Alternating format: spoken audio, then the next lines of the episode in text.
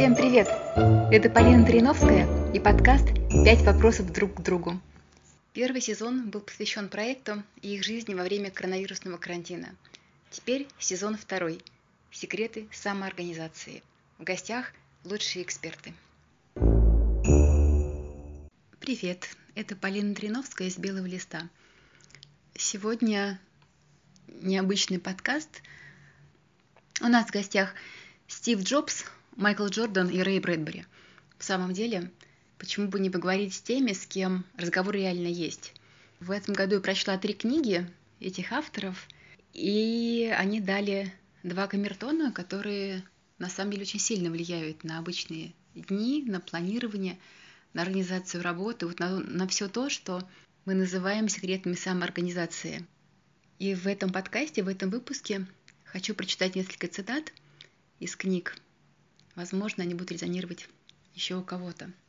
Рэй Брэдбери написал прекрасную книгу со странным названием «Дзен в искусстве написания книг». Внутри он пишет о том, что он писатель, ему нужно писать желательно ежедневно, регулярно. И для него это не работа, а для него это способ жить. Книга начинается с фразы «Если не будешь писать, мир догонит тебя и попытается одолеть». И он считает, что писательский труд дает верную, то есть необходимую для жизни долю правды. Когда он пишет, он находит персонажа, похожего на себя, того, кто будет всем сердцем хотеть или не хотеть чего-то, и говорит ему «беги», и смотрит за тем, что происходит дальше. Когда читаю книгу, то конспектирую обычно руками, потому что через руку в мозг лучше проходит. В моем случае у меня есть страница А4, исписанная цитатами из книги. На ней написано «Ищите маленькие любови и крошечные горести». Или вот еще кусок про друзей. Кто ваши друзья? Они в вас верят или они сдерживают ваш рост насмешками и недоверием? Если ответ на последний вопрос «да», у вас нет друзей. Заведите настоящих. И дальше еще цитата. И я больше никогда не слушал тех, кто насмехался над моими увлечениями, над космическими полетами, цирком или гориллами. Если что-то подобное происходило, я забирал своих динозавров и выходил из комнаты.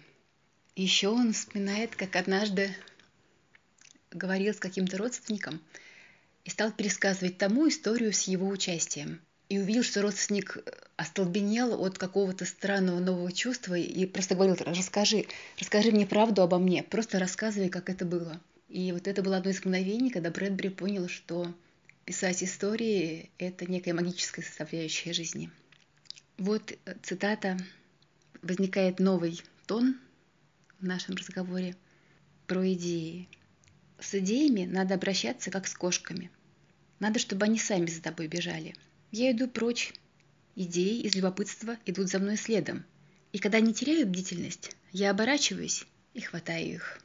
В конце книги Брэдбери рассказывает про то, как он организует свою работу, как он к ней подходит. Первое.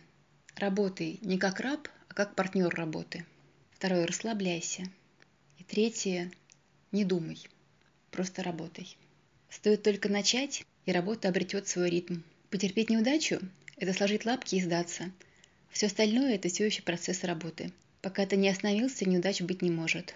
И в самом конце это уже лирическая, даже не лирическая, такая очень возвышенный тон, который сложно принять, но мне кажется, Рэю Брэдбери можно все.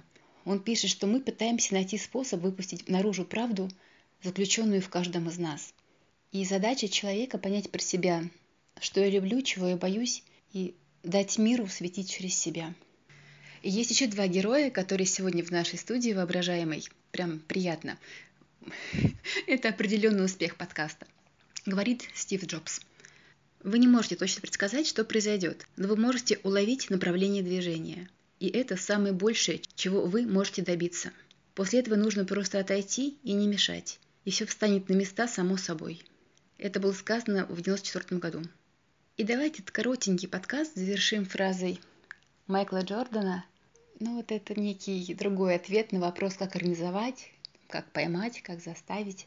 Великий-великий Майкл Джордан говорит, я жду, пока игра сама ко мне придет. Я не тороплю ее.